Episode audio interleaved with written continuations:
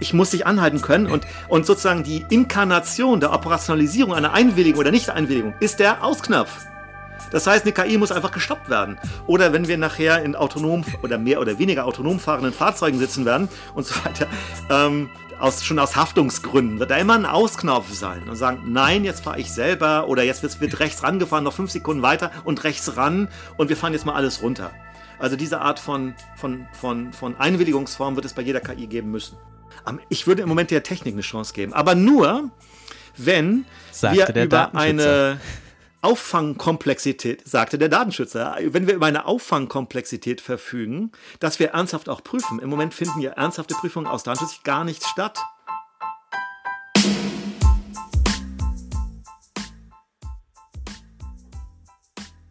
So, eine neue Folge des IT- und Rechts-Podcasts. Lange ist es her und heute geht es mal wieder um das Thema KI und ob der Datenschutz tatsächlich der Hemmschuh ist, für den er medial so oft bemüht wird. Das kontroverse Jahrhundertthema KI trifft Datenschutz oder Datenschutz trifft KI wollen wir heute gemeinsam mit unserem Gast, dem Datenschützer Martin Rost, besprechen. Warum genau dieser Datenschutzexperte ausgewählt wurde, hat einen speziellen Grund, denn unser Gast hat einen, wie ich finde, ähm, sehr klugen und ausdifferenzierten Artikel zum Thema KI und operativen Datenschutz auf Heise Online veröffentlicht, den wir hier nochmal quasi nachbesprechen wollen. Den Artikel findet ihr übrigens auch in den Show Notes verlinkt. So, und jetzt heiße ich dich herzlich willkommen, Herr Rost. Hallo, Herr Oschneu. Ich danke sehr für die Einladung zu diesem Gespräch über Datenschutz und äh, künstliche Intelligenz. Ich bin schon mal beeindruckt von, von Ihrer Sprachqualität. Kein Ä, kein Ö, kein Genuschel, nicht zu schnell. Bei mir ist es leider etwas anders. Stellen Sie sich doch mal ganz kurz unseren Zuhörern vor, wer sind Sie und was machen Sie genau? Ich bin Mitarbeiter bei einer Datenschutzaufsichtsbehörde des Landes Schleswig-Holstein und dort im Technikreferat. Meine Hauptaufgabe besteht darin, Organisation im Hinblick auf die praktische Umsetzung der DSGVO, der Datenschutzgrundverordnung, und danach möchte ich nur noch DSGVO sagen, das methodisch äh, zu prüfen und deren Umsetzung in ihren Geschäftsprozessen dann auch am Ende zu beurteilen. Ich leite außerdem die Arbeitsgruppe Standard Datenschutzmodell, ähm, das ist eine Arbeitsgruppe, die deutschlandweit organisiert ist äh, und im Arbeitskreis Technik der Datenschutzaufsichtsbehörden von Deutschland angesiedelt ist. Und zudem habe ich einige äh, Fachaufsätze publiziert, so in den letzten ah, 15 Jahren, würde ich sagen, sind es ja wohl mittlerweile schon, und dann so die ganzen heiklen Themen angefasst, auch bevor die DSGVO schon draußen war, also zu Datenschutzmanagement, äh, zu Datenschutzfolgenabschätzung, ähm, Privacy Impact Assessment, schon bevor es Artikel 35 DSGVO war, weil das einfach ein wichtiges Instrument war, aber auch zur Integration von SDM in andere Frameworks, zum Beispiel in ITIL V4. Vielleicht sprechen wir nachher doch darüber. Okay. Äh, oder eben auch zur künstlichen Intelligenz. Ja, und an KI hat mich immer sehr genervt, äh, dass man irgendwie der Ansicht ist, dass das Regelungsinstrument der DSGVO nicht ausreicht, sondern dass man irgendwie Ethik braucht. Und wenn man sich das anguckt, mal so die Auflistung, was es an Ethikkodizes zur Einhegung der KI, der künstlichen Intelligenz so alles gibt, das ist ja ausufernd ähm, war mein Ehrgeiz zu zeigen, nein, das gesamte Regelungsinstrument, was wir brauchen, und so ist alles da, das liefert schon die DSGVO, wir brauchen eigentlich nicht mehr und wir sollten nicht auf Ethik setzen, wenn wir richtig formales, fettes Recht stattdessen schon nutzen können. Okay, jetzt sind Sie direkt in Medias Res gegangen und äh, ja, da haben wir einiges zu besprechen. Was ist für Sie eigentlich künstliche Intelligenz, um das äh, einfach mal allgemein zu verorten? Ja, es gibt ganz viele verschiedene Klassifikationssysteme. Und ich habe für meine Artikel, das, die sind ja von 2018 schon, da war der, der nächste, der fünfte Halbzyklus zur künstlichen Intelligenz. Ich habe das gezählt seit der ersten Konferenz in Dartmouth damals.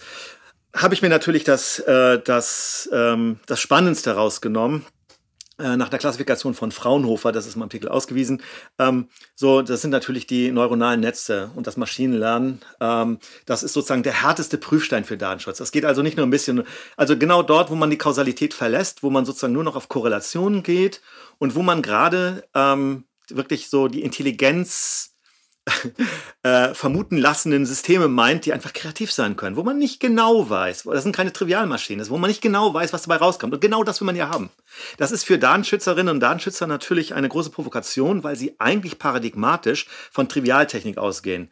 Ja, man sagt einmal den Zweck, man baut einmal eine Technik dazu Und dann läuft die Maschine und man weiß genau, was macht. Immer gleicher Input erzeugt immer gleichen Output. Und das ist bei KI-Systemen natürlich nicht so. So, und wie kriegt man unter diesen schwierigen Bedingungen, was muss man, was kann man aus der DSGVO jetzt heranziehen, um solche, naja, aus Datenschutzsicht gefährlichen Systeme äh, sozusagen zu zivilisieren oder zu domestizieren?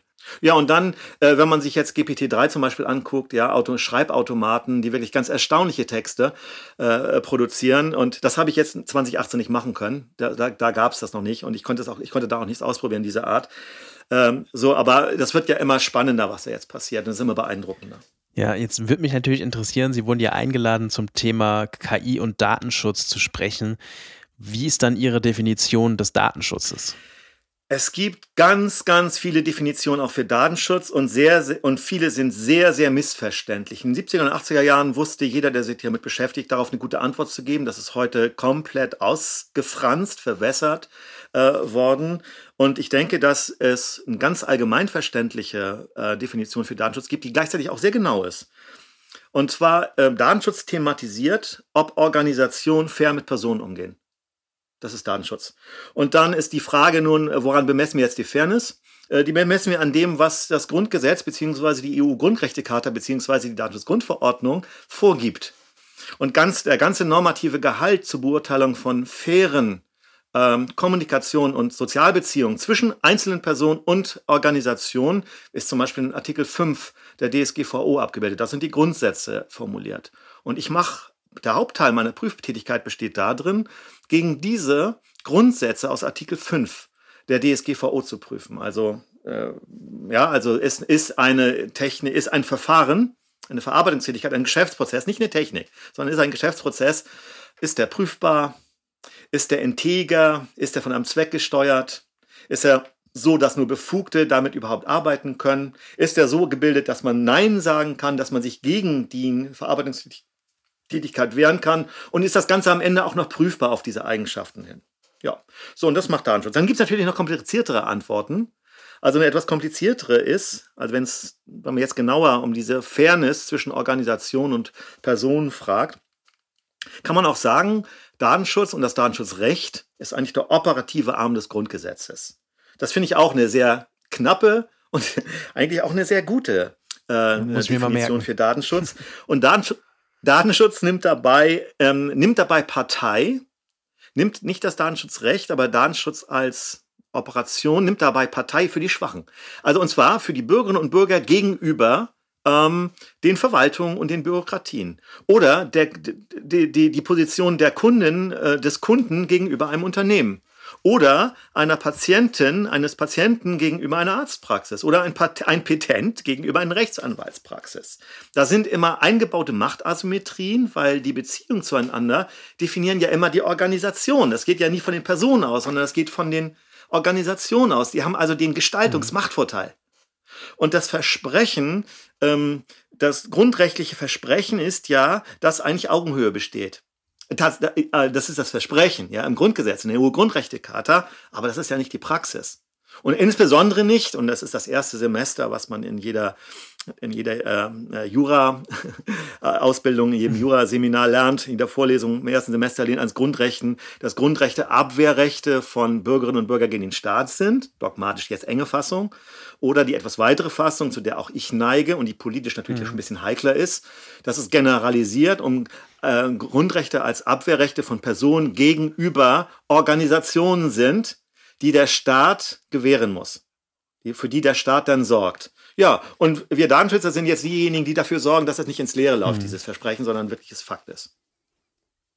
Mhm.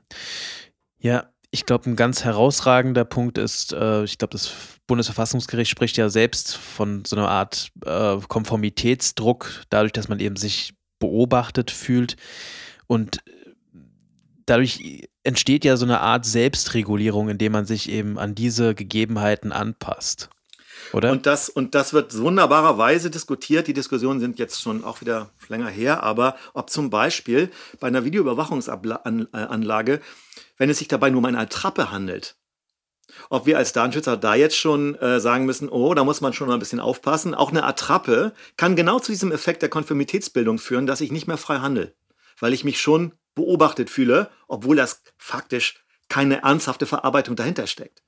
Also mhm. das wäre so ein Prüfstein, wie man jetzt mit dieser Frage umgeht. Viele, viele äh, dogmatische Datenschutzjuristen, Juristinnen äh, würden an dieser Stelle sagen, nein, das ist keine Verarbeitung an dieser Stelle und dann so eine Attrappe hinzubauen ist auch minimal invasiv.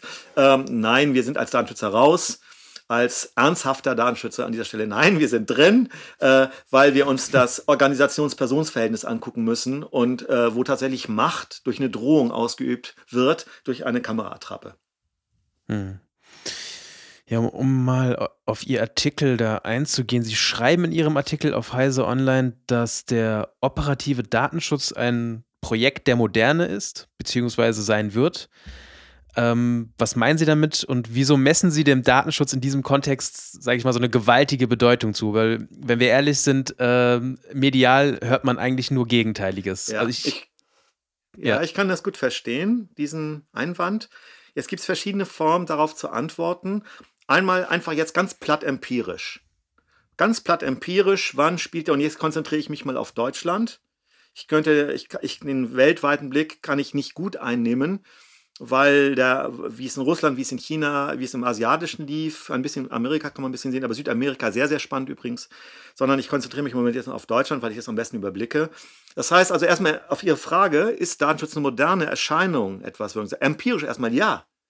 Ähm, einige, es gibt nicht so viele Arbeiten zur Geschichte des Datenschutzes, ähm, verlegen das auf Warren und Brundage. Wir sind 1890, ja, das äh, Right to be let alone äh, in Amerika und das ist dann auch in den 60er Jahren von Westien und so weiter alles ähm, gut ausdiskutiert worden. Da ging es aber auch um den Schutz von Privatheit und das war getrieben von dieser amerikanischen Vorstellung, ähm, äh, ja, sie sind, sie sind beneidenswert jung. Ich, aber sie, ich weiß nicht, ob sie die, ob sie, können sich vielleicht noch an diese Western-Serie Bonanza erinnern?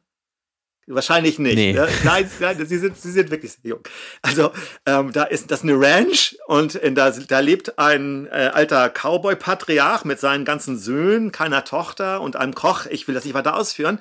Und da ist es wirklich so, die, die, die, der Rest, es gibt diese Ranch, die steht im Zentrum und dann gibt es vielleicht irgendwo so ein Postfach in äh, fünf Meilen Entfernung. Da ist eine Gesellschaft. Und das heißt, der gesellschaftliche Druck wird außen vor gehalten.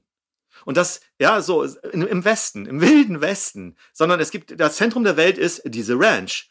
Und so waren, wurden auch die Geschichten erzählt. Und ich glaube, dass, ähm, dass das äh, illustriert die Wahrnehmung, dass Gesellschaft auf Distanz zu halten ist. So umgekehrt, umge wie wir das auch unsere eigene Pubertät kennen. Das heißt, dass unsere Eltern in unserer Pubertät sehr drängend wahrgenommen werden.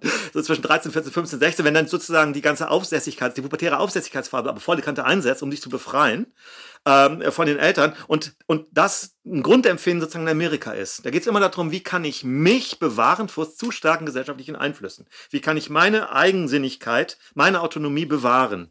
Und dann wird das halt in so, ein, in so eine Privacy-Vorstellung ähm, ähm des äh, einsamen Steppenwolfs, der dann durch die Städte zieht und seine, seine Einmaligkeit laufen muss. So, und diese Geschichte, dass Menschen sich so wahrnehmen als solche grandiose Eigen, äh, grandiose, wie soll ich sagen, Weltereignisse, dass man wahrscheinlich sagen kann, heutzutage sieben Milliarden Weltereignisse rennen jetzt auf der Welt rum, dass das möglich ist als Wahrstellung oder dass das sogar gefordert ist, dass wir uns so wahrnehmen müssen als super starke Individuen. Was, was würden Sie sagen, wann, wann fing das wohl an? Diese extreme Individualisierung, dieser extreme Individualisierungsbedarf oder Autonomie oder Subjektbedarf? Ja, dann, dann müsste ich jetzt ganz weit zurückgehen zu, weiß nicht, John Locke. Also ich glaube, da müsste es Finde ich wunderbar. Das heißt, wir sind mal, im Liberalismus ja. des 17. Jahrhunderts. An dieser Stelle, da fing das Ganze an. Da fingen auch die Debatten an. Und das heißt, man könnte den Datenschutz dort anfangen lassen. Das würde ich aber nicht machen. Mhm. Sondern ich würde, dass das als, dass John Locke hat im Grunde Elitenprobleme formuliert, politische Elitenprobleme formuliert. Er hat Konstruktionsprobleme des Bürgertums äh, mit seiner Gewaltenteilung. Das, das hat er formuliert. Aber ich würde behaupten, und jetzt komme ich zur Antwort Ihrer Frage, mhm. kompliziert vorbereitet. gebe ich ja zu. Ich hoffe nicht zu langatmig. Ähm, ähm, wann als Massenphänomen der, der, der, des Zwangs zur Individualität. Wir dürfen nicht individuell sein, wir müssen individuell, wir müssen alle witzig sein, wir müssen alle geistreich sein. Wer sich nicht zu inszenieren weiß, hat verloren. Und zwar in allen Sphären. Der hat am Arbeitsplatz verloren, der hat, ähm, der hat wenn es um Beziehungsstiftungen geht, hat er verloren. Und ich würde sagen, durchgesetzt hat sich das in den 60er Jahren. Und dass der Ausdruck dieser, dieser ganz starken Individualisierung, worauf die Organisationen auch zu reagieren haben, das zeigte sich dann nachher in der ganzen linken Debatte Ende der 60er Jahre, in der Feminismusdebatte, in der Ökodebatte, die dann ja auch zur Institutionenbildung in, in, in, in Deutschland führte. Und, ähm, und das erste Bundesdatenschutzgesetz, die ersten Würfe waren, alles Entwürfe waren zwischen ja, Ende der 60er und, äh, und 72, 73. Ja, und, diese, und das BDSG lief dann, glaube ich, 75 an das Bundesdatenschutzgesetz als Ausdruck davon. Ja, da will ich jetzt nicht zu weit reingehen. Da gibt es auch wunderschöne Geschichten zu erzählen, was den Startbeginn des BDSG, das war nämlich ein Arbeitsunfall. Da gibt es eine wunderbare Situation dazu. Aber das soll mir jetzt reichen. Das heißt also, Datenschutz ist historisch entstanden Mitte der 70er Jahre. Insofern ein empirischer Beleg. Jetzt möchte ich noch einen Beleg. Bitte gestatten Sie mir das. Gerne. Und jetzt ein soziologisches Argument, kein historisches. Ähm, die Soziologen, die moderne Systemtheorie unterscheidet drei verschiedene Formen von Sozialsystemtypenbildung. Einmal sowas Gemeinschaften, das, was man so auch mit seiner Familie so, so hat, wenn man halt mit Menschen miteinander redet, miteinander umgeht. Dann gibt es Organisationstypen, das ist ein ganz spezieller eigener Typ von Sozialsystem und es gibt Funktionssysteme. Funktionssystem ist was ganz, ganz Modernes. Ja, das ist, ähm, das sind, das sind, äh, das sind so Systeme wie das Wirtschaftssystem, das läuft einfach. Auch ohne, selbst wenn Organisationen in, äh, in, ähm, in Kopeister gehen, ja, ähm, insolvent gehen, äh, gibt es trotzdem das Wirtschaftssystem ja weiter. Wenn Menschen sterben, gibt es trotzdem das Wirtschaftssystem weiter. Es gibt ein Rechtssystem, es gibt ein Wissenschaftssystem. Und in dem Moment, wo in der, wo in der Weltgesellschaft diese Funktionssysteme, und zwar zuerst im Westen, sich etablieren und es immer noch Organisationssysteme gibt, kommt es zu einem einem Konflikt zwischen den Anforderungen von Funktionssystemen, die verlangen von uns nämlich individuell zu sein, und den Organisationssystemen, die immer versuchen, sozusagen das Risiko des Marktes zurückzudrängen. Organisationen wollen keinen Markt, also Unternehmen wollen keinen Markt. Ja, sie wollen es nur immer, wenn sie ein Start-up sind, dann wollen sie den Markt haben. Wenn sie etabliert sind, bekämpfen sie den Markt. Ähm, Verwaltungen wollen keine Gewaltenteilung, die wollen auch, eigentlich wollen sie auch gar keine Rechtsstaatlichkeit.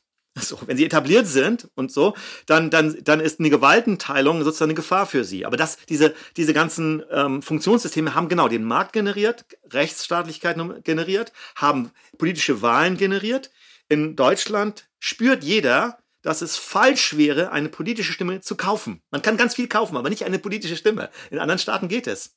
Aber nicht in Deutschland, nicht in EU-Land, da geht es nicht. Und auch Wissenschaft, wissenschaftliche Wahrheit kann man nicht wirklich kaufen. Dass das probiert wird, dauernd probiert wird, das ist richtig. Aber wenn das deutlich wird ähm, und so weiter, sagt man, das ist pathologisch, das kann nicht sein. Und das haben wir zum Beispiel in der ganzen Ökodebatte mit den verschiedenen Gutachten um Einlagerung und so weiter, ist das durchdekliniert worden. Am Ende braucht man in Rechtsstaaten auch echte wissenschaftliche Gutachten, keine Gefälligkeitsgutachten für die ein oder andere politische äh, Dimension. Und wo das entstanden ist, Organisation, die diese Risiken fürchten und diese Funkt aus der Funktionssysteme und Funktionssysteme, da entsteht Datenschutz. Und in diesem Moment, weil es ohne Organisation geht es auch nicht, weil Organisationen sorgen dafür, dass eine, dass eine Gesellschaft nicht auseinanderfällt. Und wir thematisieren an der Freiheit, an der Souveränität von einzelnen Menschen. Ähm, äh, ähm, erkennen wir, ob es den Markt wirklich gibt oder ob Unternehmen versuchen, aus Marktteilnehmern Organisationsmitglieder zu machen. Ja? Apple macht das. Apple will keine Kunden. Apple bindet mit extrem starken, mit allen Tricks dieser Welt die Kunden unmittelbar an sich. Und auch äh, der Staat, eigentlich will er keine Bürger, keine souveränen Bürger, die da wirklich eine Vorstellung von irgendwas haben, sondern eigentlich will er Untertanen haben.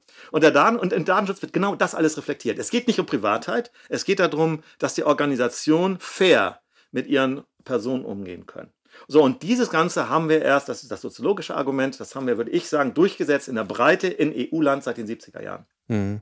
Also dann sozusagen die objektive Dimension, die Sie da äh, beschreiben, also dass man äh, den Datenschutz äh, nicht nur als subjektives ja. Abwehrrecht ja. zwischen äh, dem Bürger oder zum, äh, vom Bürger zum Staat äh, betrachtet, sondern eben mal über den Tellerrand gewisserweise hinausschauen muss. Ich will aber wieder zurück ähm, auf Ihren Artikel kommen, den Sie auf Heise Online veröffentlicht hatten. Da hatten Sie gesagt, dass der operative Datenschutz ja ein Projekt der Moderne ist. Und Sie greifen in diesem Artikel drei zentrale Punkte auf. Das ist zum einen die Prüfbarkeit der KI, die Zweckbindung und die Frage nach der Beendigung einer KI, also die Intervenierbarkeit. Äh, zur Prüfung und Erklärbarkeit haben wir bereits eine Episode mit dem KI-Forscher Felix Peters gemacht. Ich würde daher sehr gerne mit Ihnen die zwei anderen Punkte mal aufgreifen. Also was ist erstmal Zweckbindung Und wie gelingt so etwas wie Zweckbindung bei einem undurchschaubaren System, äh, wenn wir jetzt mal von einer KI ausgehen, die auf Machine Learning basiert? Ja, äh, das ist einerseits erscheint es als ein schwaches, als, als eine schwache Strategie, Zweck und Zweckbindung. Gleichzeitig ist es die Königsdisziplin im Datenschutz. Sozusagen, das ist die ganz entscheidende Kategorie, die gleichzeitig relativ schwach herkommt. Ähm, und man findet auch in der Kommentarliteratur nicht allzu viel. Ja, es geht ja erstmal um die Zwecksetzung, die Zwecktrennung. Dann, das muss ja erst, das sind ja Prozesse, die erstmal geklärt sein müssen, bevor man dann überhaupt irgendwas binden kann. Und schon allein diese Unterscheidung, Zwecksetzung, Zwecktrennung, das ist einfach äh, empirisch sinnvoll, Zwecke voneinander zu trennen, also Verarbeitungstätigkeiten dadurch auch voneinander zu trennen und dann das Ganze zu binden, sowohl horizontal als auch vertikal. Aber ich möchte gar nicht so kompliziert werden. Es geht bei der Zweckbindung einfach darum, dass die Verantwortliche, der Verantwortliche, also ganz konkret eine Geschäftsführerin oder einfach ein Start-up mit einer geilen Idee, ja, oder äh, ein, ein Ministerium, aufgefordert ist durch die DSGVO zu sagen, was sie mit einer Verarbeitungstätigkeit, mit einem Geschäftsprozess, mit einem Verfahren machen will. Mehr ist es nicht. Erstmal die Zwecksetzung. Mehr ist es nicht. Und ähm, das klingt jetzt sehr locker. Ganz so locker ist es natürlich dann doch wieder nicht im Datenschutzrecht, ähm, weil man sagt dann natürlich, man verlangt, sag es mal ein bisschen genauer. Also zum Beispiel im Hinblick darauf, wie du diese Grundsätze aus Artikel 5 umsetzen willst. Also wie stellst du jetzt die prüfbar? Du, du, du, du hast eine Idee für einen Verarbeitungszweck und dann muss das Ganze erstmal legitim sein. Ist es geeignet? Ist es erforderlich? Also das kennt als ihr als Landschützer, als, als äh, Jurist kennt es natürlich. Und ähm, gibt es vielleicht weniger eingriffsintensive ähm, Umsetzung als jetzt in dieser Form? Und das macht man alles an der Zwecksetzung und dann am Ende an der Zweckbindung durch. Speziell die Zweckbindung heißt, wir haben jetzt ähm, sozusagen eine Verarbeitungstätigkeit und in dieser Verarbeitungstätigkeit wird Technik eingesetzt. Und wir nehmen jetzt die smarteste Technik, die es auf dem Weltmarkt gibt, künstliche Intelligenztechnik. Ja, mit einem, mit einem, mit einem Trainingsdatensatz dahinter, äh, wo sozusagen die ganze Welt abgebildet. Am besten den von Facebook oder von Amazon äh, oder von Microsoft. Die haben ja ganz wichtige KI-Instanzen. So, und haben wahrscheinlich die besten Trainingsdaten, ja, Realtime-Trainingsdaten und äh, wahrscheinlich äh, und auch mit richtigen Produktionsdaten und nicht irgendwelchen Trainingsdaten oder so. Ähm, also, dass man, wenn man das jetzt einsetzt, dass der Zweck der eigentlichen Verarbeitungstätigkeit, obwohl man jetzt Technik einsetzt, sich nicht verflüchtigt. So, und das ist für die, für die Gestaltung von Verarbeitungstätigkeiten aus, Sicht der, aus der Grundrechtssicht beziehungsweise aus der DSGVO-Sicht im Moment das, das wichtigste, der wichtigste Grundsatz. Wir haben weitere Grundsätze aus Artikel 5. Das Ganze muss auch prüfbar sein, ob jetzt dieser Zweck, ob die Zweckbindung auch eingehalten wird. Und dazu muss man Prüfanker auslegen. Da muss man ganz viel für tun, dass das auch prüfbar ist am Ende. Oder was Sie eben auch schon sagten, dass man, äh, dass das Ganze auch intervenierbar ist, dass man sagen kann, dann halt, stopp, KI, du läufst jetzt gerade wild hier. Ich muss dich, ich muss dich anhalten können und, und sozusagen die Inkarnation der Operationalisierung einer Einwilligung oder Nicht-Einwilligung ist der Ausknopf. Das heißt, eine KI muss einfach gestoppt werden. Oder wenn wir nachher in autonom oder mehr oder weniger autonom fahrenden Fahrzeugen sitzen werden und so weiter, ähm, aus, schon aus Haftungsgründen wird da immer ein Ausknopf sein und sagen, nein, jetzt fahre ich selber oder jetzt wird, rechts rangefahren, noch fünf Sekunden weiter und rechts ran und wir fahren jetzt mal alles runter. Also diese Art von, von, von, von Einwilligungsform wird es bei jeder KI geben müssen. Hm. Ich glaube einfach, dass sich viele nicht vorstellen können, ähm, wie die Zweckbindung oder der Grundsatz der Zweckbindung ähm, vereinbar ist mit äh, selbstlernenden Systemen. Also um das mal nochmal zu konkretisieren, Sie schlagen hier ja vor, dass man zwei gegensätzliche Strategien fährt. Einmal eine trivialisierte Strategie, also eine leicht erfassbare, und zum anderen eine Strategie, die auch mit der Komplexität einer, einer komplexen KI, also die eben selbstlernend agiert, also auf Machine Learning basiert, auch umgehen kann. Und für letzteres fordern sie sogar eine Datenschutzprüf-KI. Klären Sie uns auch bitte nochmal auf, ähm, was eine Datenschutzprüf-KI machen soll oder was überhaupt eine Datenschutzprüf-KI ist. Also die, gehen wir, fangen wir an mit der trivialen Variante. Ähm, die triviale Variante will am Ende darauf hinauslaufen, dass der KI der Überraschungsaspekt genommen wird. Sie wird mit ganz vielen Trainingsdaten, die sind alles verifiziert, die sind kuratiert. Ich habe in meinen Artikeln da einen ganzen Anforderungskatalog äh, aufgeristet, wie man, ähm, und das ist nicht von mir, sondern das habe ich natürlich aus den Entwicklungen der letzten 30 Jahre entnommen. Und ähm, aber was, äh, was dort nicht gemacht wird beim Training, äh, werden alle äh, Interessensgruppen, die gesamten gesellschaftlichen Interessensgruppen, wie man sie zum Beispiel auch in so einem Radiobeirat, so in so einem Rundfunksenderbeirat hat, die müsste man auch hier haben. Und man würde darauf äh, ganz, ganz viel Wert legen, dass sehr, sehr lange trainieren, sehr, sehr mit allen Regeln der Kunst, ähm, wo dann zwar eine gute Mustererkennung am Ende stattfindet, es würden gute Sachen erkannt, der Wolf wird vom Hund tatsächlich unterschieden, äh, ja, so, um einfach gut diskriminieren zu können, das, das wird man hinbekommen, aber diese KI, es ist dann einfach so, wenn man, wenn man könnte, würde man eben, wie Sie gerade sagen, besser beherrschbare Modelle draus machen. Lauter Entscheidungsbäume und das geht. Theoretisch geht das. Man kann auch neuronales Netz in Entscheidungsbäume auflösen. Allerdings hätte man davon dann gleich mal irgendwie 30 äh, Milliarden Entscheidungsbäume. Dann hat man in dem Sinne ein kausales Modell. Man weiß immer, wo das System ist. Ähm, aber das zu trainieren, das, äh, ähm, das am Laufen zu halten, ist, wäre super Anspruch, wäre wahnsinnig teuer. Die Vorteile, dass man ein bisschen mit KI auch abkürzen kann, wären sozusagen dahin. Aber das wäre die traditionelle Variante. Wir machen die KI ein bisschen doof, um sie beherrschbar zu halten. Die jetzt die komplexe Variante ist, dass wir, dass wir nur mit, dass wir auf eine KI, die wir nicht durchschauen, die eine Blackbox ist, wo auch Transparenz uns nicht wirklich weiterhilft. Wir nehmen sie von ihrer komplexen Seite, so wie jeder Sachbearbeiterin, jede Sachbearbeiterin von ihrer komplexen Seite ja auch genommen wird. Das ist ja auch eine Blackbox. Die Menschen, die, die tatsächlich für Entscheidungen am Ende sorgen oder auch der Busfahrer, die Busfahrerin, das sind ja auch Blackboxes. Wir machen uns nicht so ganz große Sorgen, obwohl wir an diesen Piloten erinnern, der dann auf diesen Berg zugesteuert ist. Und wo man auch fragt, hätte nicht ein Automat es besser gemacht? Hätte man Automaten stoppen können? Den Menschen kriegt man an dieser Stelle nicht gestoppt.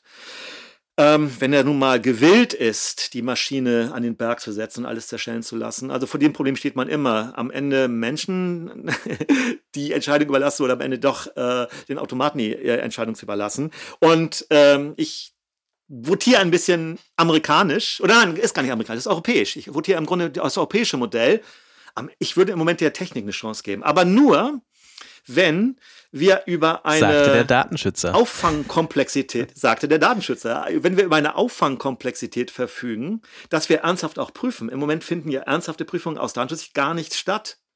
Es sind, was an Prüfstrategien gemacht wird, ist und ich kann da einfach meine, meine, meine Behörden da einfach nicht in Schutz nehmen äh, und so weiter, sind zum Teil überhaupt nicht adäquat. Wir haben keine, wie andere äh, Spezialisten, verfügen wir kaum über eine Prüfmethodik. Ich habe ja versucht mit dem Standarddatenschutzmodell, oder wir sind ja gerade dabei seit zehn Jahren mit dem Standarddatenschutzmodell, das, was da geprüft wird im Datenschutz, ähm, transparent zu machen, interventionsfest zu machen, zweckgebunden zu machen.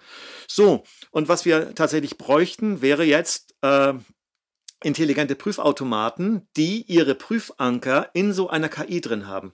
sozusagen. Ich stelle mir eine Sensorik vor, Prüfanker zu ganz bestimmte Fragestellungen, zum Beispiel an Schnittstellen. Ja, und, und dass eine KI darauf reagieren kann. In der IT-Sicherheit gibt es, werden solche Verfahren ja entwickelt. Dass wir aber mit unseren Schutzzielen, mit unseren Gewährleistungszielen aus dem, die wir speziell im Datenschutz entwickelt haben, auch auf Schnittstellen sind und besondere Aktivitäten fragen. Also wenn es zum Beispiel Daten über eine Schnittstelle rüberfließen, so äh, und so weiter. Sofort die Frage, wo ist die Rechtsgrundlage? Die muss sofort beigezogen werden. Äh, so dürfen wir überhaupt Daten abfließen? Dass sofort solche Fragen stellen und dass man, dass die KI dann sofort so, sozusagen in einem Ordner wühlt, ob es dafür eine Rechts, das ist jetzt ganz primitiv gedacht, ja, äh, ob da jetzt eine Rechtsgrundlage vorliegt. Am besten in einer standardisierten Form. Und es wird an solchen standardisierten Rechtsdarstellungen ja schon gearbeitet im XÖF-Umfeld im öffentlichen Bereich. Also ähm, ja, ich, da muss ich jetzt nicht weiter zu ausführen. Also die, die, der Versuch, dass ähm, der Gesetzgebungsprozess endlich, würde ich sagen, endlich ähm, sich nicht mehr bei reiner Prosa bescheidet, sondern versucht, aussagenlogisch oder sagen wir nein, einfach erstmal nur begriffstechnisch per XML-Darstellung zugriffsfester zu sein dass wir im Recht Widersprüche nicht wegbekommen. Das, was die Informatik wahnsinnig macht, wenn sie zum Beispiel, und es gibt genügend Versuche, die 2016 an, versucht hatten, die DSGVO zu formalisieren, aus aussagenlogischen Gründen. Was natürlich eine Voraussetzung ist, um darauf dann Technik abbilden zu können. Und nein, nein, die Juristen wollen da schon ihre Widersprüche. Sie wollen die und sie brauchen die unbestimmten Rechtsbegriffe. Das wissen Sie viel besser als ich. Und da könnten Sie mich nochmal belehren, warum das unabdingbar ist. Ja, und, äh, und trotz, Ja, und dann, äh, und sagen Sie was gleich dazu, bitte. Und, äh, und dass wir von daher bei den unbestimmten Rechtsbegriffen brauchen wir sowas wie eine Technisierung. Das kann ich mir im Moment nicht mit Fuzzy Logic, das kann ich mir nur, das ist vielleicht auch ein Derivat von künstlicher Intelligenz, aber ähm, das kann ich mir im Moment nur mit KNNs vorstellen. Und das Prüfen läuft an den Grundsätzen aus Artikel 5 entlang. Also, erstmal ist es generell überprüfbar. Was ist für die Integrität der Verarbeitungstätigkeit getan? Für die Vertraulichkeit des, der, und zwar auch diejenigen gegenüber, die befugt arbeiten. Es geht mir nicht um die Hacker. Die Hacker sind uninteressant. Die Hacker macht die IT-Sicherheit. Wir als Datenschützer, äh, wir gestalten den Prozess von innen heraus. Und zwar auch nicht gegen Verbrecherinnen, die von innen oder von, von Straft potenziellen Straftäterinnen, die von innen irgendwas machen. Das macht die IT-Sicherheit auch. Sondern diejenigen, die befugt an den Daten arbeiten und trotzdem trotzdem, zum Beispiel als Polizistin, Sie sind in der Lage, äh, ein, ein, ein Nummernschild, ein Autonummernschild abzufragen. Das ist eigentlich ja, diese Polizistin darf befugt in vielen Fällen abfragen. Ja, aber sie kann es auch unbefugt und das kann ja niemand nachweisen. Und von diesen Fällen gibt es ganz viele, so die so im Graubereich sind, zwischen befugt und nicht befugt sind und die man mit normaler IT-Sicherheitsvertraulichkeitsvorstellung von Verschlüsselung überhaupt nicht greifen. Die kriegt man nur, dass die Zweckbindung hier ausgehebelt wird. Die Polizistin darf jetzt nicht nachfragen, wenn sie nicht den Grund so und so ausweist. Und dafür kann ich mir Prüf-KIs vorstellen. Also geprüft wird gegen die Grundsätze aus Artikel 5, beziehungsweise gegen die Schutzziele, beziehungsweise Gewährleistungsziele aus dem Standarddatenschutzmodell. Und da habe ich ganz präzise Vorstellungen, wenn ich gefragt werde, was man dort machen kann. Es gibt aber noch kein Projekt, das in diese Richtung geht. Ja. Ja, das wundert mich. Warum, warum wird das nicht realisiert?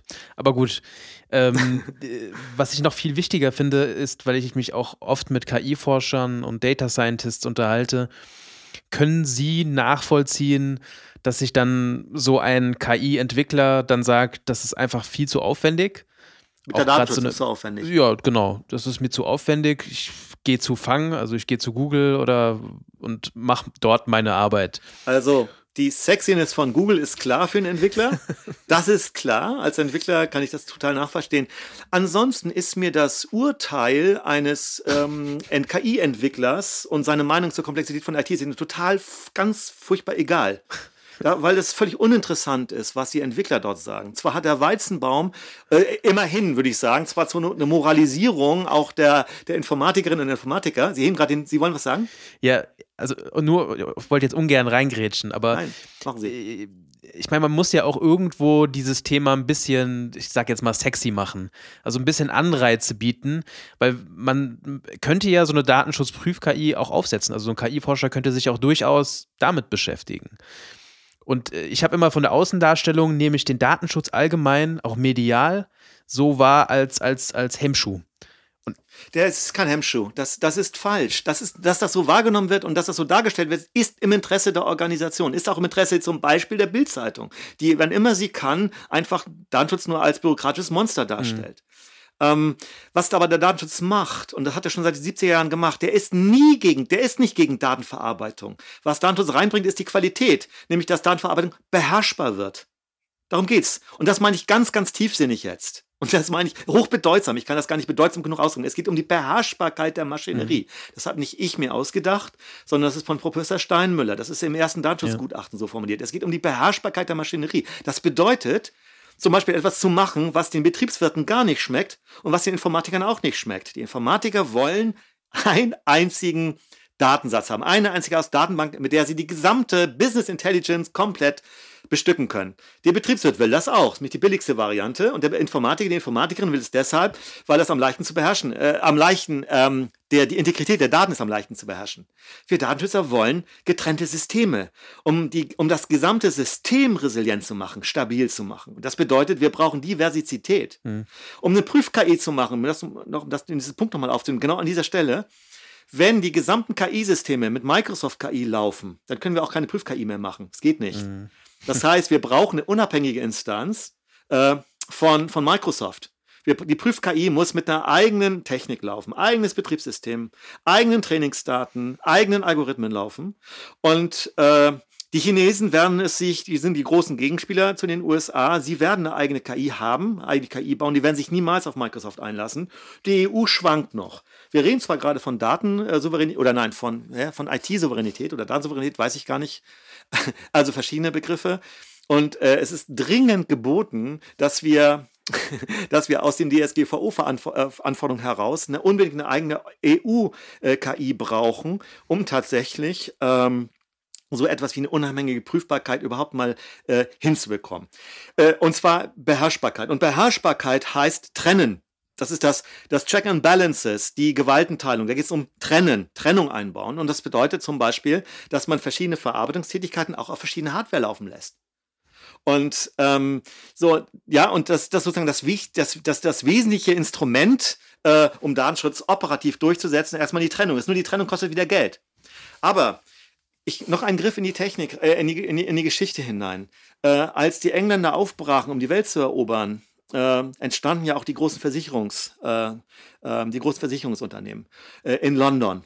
Es ist auch in Amsterdam, aber vor allen Dingen in London. Und die Versicherungen konnten erst, Versicherungspolicen konnten erst ausgestellt werden, als in diese Schiffe Shots eingebaut worden sind. Das heißt, ein Leck darf nicht das ganze System runterreißen. Dann gibt es zwar eine Schlagseite bei der, ähm, bei der, wie hießen die noch, Kavelle oder egal, bei diesen Schiffen, ähm, sondern man konnte noch den nächsten Hafen erreichen und das Leck reparieren, wenn es äh, auf dem großen Ozean nicht möglich war. Und wir Datenschützer sind also diejenigen, die die Sicherungsshots die die Kosten erhöhen. Da machen wir uns nichts vor. Die am Ende aber dazu führen, dass wir nicht ein zentrales System haben. Und wir sehen gerade in, in, in Argentinien, auf einem zentralen System sind alle Ausweisdaten gewesen. Das heißt, im Moment, wenn die Ausweisdaten, und das ist jetzt gerade der Fall, da brennt gerade die Hölle in, in Argentinien, ähm, das heißt, dass ja, ähm, die Leute können sich nicht mehr ausweisen ja, in, in, äh, adäquat, integer. Ja, das Rentenansprüche, Versicherungsansprüche, alles das geht sofort kapeister. Und diese, diese, und diese Katastrophen durch die Zentralisierung, äh, sie jetzt äh, mit dieser Flutwelle, die jetzt äh, in, in ähm, wie heißt noch, diese äh, in, als die A, glaube ich, so zugeschlagen hat. Ich komme jetzt nicht drauf, peinlich, yeah. ich komme jetzt gerade nicht drauf, aber Sie wissen jetzt, yeah, was ich yeah. meine. Äh, ja, äh, jetzt werden auf einmal die Sirenen wieder eingeführt, um Alarm geben zu können, weil man sich bei der, weil die elektronischen, die Zentralisierung auf die elektronischen Medien nicht hingehauen hat. Die, die, die Warnung hat nicht hingehauen. Und das ist ein typisch, das ist ein Datenschutzaspekt. Also Menschen zu warnen, wenn Gefahr sozusagen da ist und nicht auf billige Infrastruktur, nur weil sie eben, weil sie billiger sind, aber am Ende versagen, weil sie keine, weil sie über keine anständige Robustheit mehr verfügen, ähm, auszumachen. Und das sind wir Datenschützer. Wir gehen, es geht um Beherrschbarkeit. Und diese, äh, der KI-Entwickler ähm, und Nachhaltigkeit. Und Nachhaltigkeit. Und die Nach ja, also ich, das Nachhaltigkeit. Ich, ich, jetzt doch, ich, muss, muss, noch mal reingrätschen, weil äh, ich habe das gar nicht als Kritik formuliert. Es, ich wollte einfach nur sagen, es gibt ja diesen notorischen Vorwurf des grenzenlosen europäischen Regulierungswahns. War ja auch Thema im Wahlkampf. Und würden Sie sagen, dass genau hier unsere europäische Innovation gefragt ist, dass man diesen Begriff Innovation gar nicht bemüht aus der Datenschutzecke. Also quasi eine Absolut. KI, die die Zweckbindung einfach einhält oder es zumindest versucht, ja. um mal ja. in dieser BWLer-Sprache zu bleiben, ein, als USP fun fungieren könnte, ja. weil auch nur diese KI nachhaltig sein wird. Also diese Argumentations- Linie, die, die höre ich praktisch, ja, ich höre sie selten, sagen wir mal so. Ja, man hört sie selten, weil die Organisation, weil die großen auch Medien, die haben ein Interesse dran, Datenschutz zu diskreditieren. Es, ist, es gibt ein Interesse, diese Down-Einwilligungsorgien, äh, stimmen Sie dem zu, was man jedes. Und ja? da grätsche ich auch nochmal rein. Ich, ich glaube, also ich, das ist jetzt, ja, eine These, ich glaube nicht an, an, an Verschwörung, sage ich jetzt mal, sondern an die Inkompetenz. Ich glaube, die die Menschen, die das behaupten, dass der Datenschutz die Digitalisierung blockieren würde, die haben sich mit der Digitalisierung allgemein kaum bis gar nicht auseinandergesetzt. Also es ist mir persönlich sehr oft aufgefallen, wenn, wenn dann irgendeiner bei Lanz sitzt und dann sagt, ja, äh, wenn wir den Datenschutz abschaffen, dann fliegen wir bald alle mit Flugtaxis äh, durch die Gegend. Da habe ich immer direkt geschaut, okay, woher kommt dieser Mensch? Äh, hat er sich mal damit auseinandergesetzt? Da merkt man relativ schnell, nein, hat er nicht. Er sucht. Ich glaube, ich bin ganz, ich bin ganz bei Ihnen. Man sollte nicht Intelligenz unterstellen, wo Inkompetenz dann tatsächlich äh, die Ursache ist dafür. Da, ganz bei Ihnen, absolut. Und doch äh, sind die, äh, ich, ich, ich habe eine kleine Bringeschuld an dieser Stelle. Ich glaube, dass die Abfrageorgien, sind, äh, willigen sie in diesen Cookie ein, äh, nachdem alle erstmal genervt waren, jetzt auch wirklich dazu führen sollen, äh, vom Datus genervt zu sein und dann sozusagen alles fahren zu lassen. Diese Einwilligungsorgien bieten keinerlei Schutz ja, dieser Bürokratismus, der da drin steckt mhm. auf den Webseiten, bietet keinerlei Schutz den Betroffenen. Null. Gar nichts. Es ist kein Schutz da drin. Es ist, es ist äh, reine Schikane. Und es ist eine Simulation von Rechtskonformität. Es, es ist nicht mal rechtskonform. Und äh, das sollten eigentlich die Gran sollten eigentlich die großen Plattformen, die sich wirklich äh, jeden Rechtsanwalt, jede Rechtsanwältin dieser Welt mit grandiosen Stundensätzen leisten können, längst durchschaut haben, äh, dass man das eigentlich so, dass es niemand braucht, niemand will, es hilft auch gar nichts, man könnte es abschalten, tun sie aber nicht. Und ja, nee, ich lasse es erstmal dabei, wenn äh, Datenschutz, ich kann verstehen, dass dass man die DSGVO als eine Überregulierung sieht und man muss auch aufpassen. Ich, ich, ich kann sie nicht so platt verteidigen, wie das jetzt vielleicht klingen mag. Es gibt Auswüchse und es gibt aber auch deshalb Auswüchse, weil viele betriebliche Datenschutzbeauftragte auch total schlecht ausgebildet sind, praktisch gar keine Ausbildung haben eine ganz hektische Aktivität entfalten, ähm, vor lauter, ja, Sie haben komplett recht, vor lauter Inkompetenz irgendwas machen und das ist am Ende nur bürokratisch, ohne, ohne irgendeinen Schutz. Und es geht nur darum, dass die Papierlage irgendwie aussieht und alle fragen sich, und am Ende, was soll das? Schützt mich das am Ende vor einer Aufsichtsbehörde?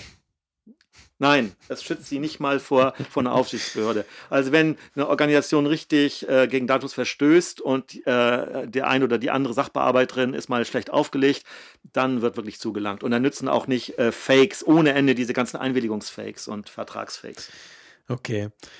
Kommen wir aber nochmal zurück zu Ihrem dritten und letzten Punkt. Unter dem Stichwort Intervenierbarkeit in die KI haben Sie einen Ausschaltknopf für die KI gefordert. Das habe ich auch noch nie gehört so, so eine Art KI-Feuerwehr. Also so haben sie die dann auch bezeichnet. Äh, der Artikel ist sowieso äh, so ein Feuer, äh, für mich auch ein Feuerwerk an, an, an Semantik. Deshalb äh, müssen Sie müssen Sie uns nochmal den Begriff KI-Feuerwehr und Ausschaltknopf in dem Zusammenhang erklären wenn am Ende die KI nicht auf gesetzlicher Grundlage laufen wird, zum Glück lauf, laufen die Diskurse, die rechtlichen und juristischen in letzter Zeit so, dass es keine KI ohne rechtlichen Grundlagen geben wird, also nicht rein auf Vertrag laufen wird oder schon mal gar nicht allein auf Willigung, Einwilligung laufen wird. Wenn eine KI aber auf Einwilligung läuft, äh, so, äh, ja, dann muss ich auch meine Einwilligung, das sagt die DSGVO, jederzeit zurückziehen können für ein System, ja, in der eine KI zum Einsatz kommt. Und das bedeutet am Ende, zu Ende gedacht, was ist die wirkungsvollste Einwilligung bzw. Nicht-Einwilligung? Der Ausknopf. Ich schalte sie ein oder ich schalte sie aus. Ich stehe unter folgendem Eindruck, das darf ich als Hintergrund vielleicht nochmal erzählen. Äh, es kam die Medizin, eine medizinische Hochschule auf uns äh, zu äh, im Unabhängigen Landesamt für Datenschutz. Die hatten folgendes Projekt. Ähm, wir, wir, geraten in einen Pflegenotstand und alte Menschen wollen weiter zu Hause leben können. Ähm, wie schaffen wir es, dass die Menschen rechtzeitig bei Not Hilfe herbeirufen können? Und sie haben nicht die Beobachtung gemacht, dass diese Rufknöpfe, die alte Menschen oder auch, äh, oder auch einfach ähm, behinderte Menschen, mh, hm, dass sie diesen Knopf, wenn sie das an so einer Kette, und sie müssen nur raufdrücken, ja, sie haben es am Hals liegen. Sie mögen nicht raufdrücken, die alten Menschen, sie wollen niemand zur Last fallen. Sie können halb tot auf dem Boden liegen. Sie rufen keine Hilfe her. Und diese medizinische Hochschule, die sich jetzt um solche Vorpflegeaspekte äh, kümmerte, äh, äh, hatte so einen Druckteppich entwickelt. So, und wenn auf diesem Druckteppich, wenn dort jemand liegt, dann soll äh, automatisch äh, Hilfe gerufen werden können. Ist das mit dem Datenschutz, ist diese Art von Raumüberwachung, das ist ja gegenüber einer Videoüberwachung relativ wenig invasiv. Ist, ja, KI haben wir jetzt noch nicht am Wickel, aber wir haben ja schon mal einen kleinen Automaten, der schon mal einen Drucksensor, der schon mal drauf prüfen kann, wenn jetzt sich zehn Minuten lang ein menschenähnliches Muster auf dem Bild nicht ändert, dann liegt da wahrscheinlich ein Mensch. Wir rufen mal die Arbeiterwohlfahrt oder die Diakonie oder wen auch immer jetzt mal an, da soll mal jemand nachgucken. So, und jetzt war folgendes Problem. Die Tochter, jetzt von dem ganz konkreten Fall, im Versuchsfall, ja, hatte gesagt, Mama, ich besuche dich nicht mehr, wenn äh, ich hier mit so einer Raumüberwachung zu tun habe. Ja, mit so einem Teppich, der, wo, die, wo Drucksensoren drauf sind. Es war auch von Videoüberwachung die Rede. Ich fühle mich so unwohl und so dauerüberwacht. Was ist jetzt wichtiger? Ja, Mama, ich besuche dich nicht, wenn diese Technik an ist. Und was war die Lösung? Was war die, der Ausknopf? Äh, Besuch kommt rein, macht mit einem Ausschaltknopf die komplette industrialisierte sozusagen äh, äh, Menschüberwachung aus. Die beiden können dann auch intim zueinander sein, so ohne Beob Gefahr zu laufen, beobachtet zu werden. Dann geht äh, Tochter wieder raus, äh, das System wieder scharf geschaltet und alle sind ganz zufrieden. So, und das heißt, dieser in vielen Systemen ist der Ausknopf tatsächlich als Operationalisierung der Einwilligung oder Nicht-Einwilligung wirklich die Lösung. Und so auch bei KI-Systemen. Ach so, und dann mit der Feuerwehr. Wenn Sie noch auf diese Metapher, wenn Sie auf die Wert legen. Ähm, ähm, wie, wie beherrscht man etwas Unbeherrschbares? Und äh, paradigmatisch ist dafür der Umgang der Australier mit ihren Buschbränden. Äh, riesige Brände, unbeherrschbar, KI, das ist die KI-Metapher jetzt, unbeherrschbar. Und man will ja auch, in diesem Falle will man die positiven Effekte der Nichtbeherrschbarkeit mitnehmen, dass diese Maschinen eben Muster erkennen können, kreativ Muster erkennen können und in vielen, vielen Fällen wird das einfach gut laufen und gut funktionieren. Und und was legt man? Ein kontrolliertes Gegenfeuer. Das, und das ist die Prüf-KI. Wir haben eine kontrollierte, eine Prüf-KI, die wir kontrollieren nach allen Regeln der Kunst. Vielleicht ist das nicht als KNN angelegt, vielleicht ist es tatsächlich eher äh, ja mit, äh, mit, den, mit Statistikmodellen. Sie haben lineare Regression gerade angesprochen, eben noch angesprochen gehabt. Es gibt ja Modelle, die man beherrscht. Ja, und da kann man auch Prognosen machen und dass diese KI vielleicht nur zu einem kleinen Teil per KNNs per, äh, per neuronaler Netze läuft äh, und andere Teile äh, dann äh, deterministisch äh, überprüfbar, auch diese Prüf-KI, dass man so, wenn man irgend kann, sich nicht auf äh, Korrelation verlässt, sondern theoriegeleitete, theoriegeleitete Modellierung baut. So, und das, das und ähm, ja, dass man beherrscht die KI zum überwiegenden Teil, mit der dann die andere KI geprüft werden kann. Und das ist einfach die Metapher vom, vom Gegenfeuer, das man legen kann mit einer Prüf-KI. Und dann trainieren wir, wenn die doch, und man trainiert die spannenden Teile der KNNs, die man mitnimmt, der künstlich neuronalen Netze, die will man natürlich mitnehmen. Und die trainiert man nebenbei immer weiter. Und ich, ich stelle mir, also auf der einen Seite erwarte ich, jetzt bin ich wieder trivialer, oder nein, nicht, jetzt bin ich konventioneller Datenschützer wieder. Ich erwarte, dass man eigentlich aus, von den KNNs weggeht und wenn es irgendwie doch, doch regelgeleitete KI, das ist ja auch noch eine KI, auf regelgeleitete KI rüberschwenkt, dass man es versucht, dass man den KNN-Teil so klein wie möglich macht und das Regelgestützte so stark wie möglich. Ja, obwohl die KN, deswegen macht man die künstlichen Netze, die sind billiger. Im Trainingsdaten ist es immer noch, obwohl das aufwendig und im Moment ist alles noch teuer. Aber sozusagen jetzt keine regelbasiertes zu machen, ist im Moment noch billiger. Das heißt, ähm, wir werden darauf bestehen müssen, dass es am Ende regelgeleitet läuft auf, äh, bei den Produktions-KIs. Und bei den Prüf-KIs wird es umgekehrt sein. Da werden wir sehen, ob wir die FS immer intelligenter machen können, auch in der Interpretation letztlich von Rechtssätzen. Der alte feuchte Traum der ganzen Rechtsinformatik in den 60er, 70er Jahren, äh, der bis heute nicht aufgegangen ist. Das Projekt ist auch gescheitert. Sagen Sie, geben Sie auch alle zu, dass das Projekt gescheitert ist an dieser Stelle. Aber da die gegenläufige Bewegung halt, die wird kommen und die muss, die, das kann nicht anders sein, auch die Prüf-KI ja auch kreativ intelligenter zu machen. Ja, ähm, zum Thema Rechtsinformatik an dieser Stelle und der Automatisierung des Rechts haben wir auch noch eine interessante Folge mit Herrn Dr. Jörg Pohle äh, gedreht die ich auch nur wärmstens empfehlen kann. So, ich würde sagen, das war doch ein wunderbares Schlusswort, Herr Rost, ähm, und auch ein Abschlussstatement an dieser Stelle. In diesem Sinne, vielen, vielen Dank für Ihre Zeit und Ihre Einblicke. Ähm, wir sehen uns gleich direkt danach in der nächsten Episode. Äh, ich denke, für die Zuhörer wird es dann eine Woche später sein zum Thema ITIL und dem Standard-Datenschutzmodell. Ich sage nochmal herzlichen Dank und das war wieder eine weitere Episode des IT und Rechts Podcast, ein Podcast rund um die Themen IT, Recht und digitaler Wirtschaft. Vergessen Sie nicht im Kleinen das Groß zu sehen und ich sage Tschüss, ciao, auf Wiedersehen und bis zum nächsten Mal.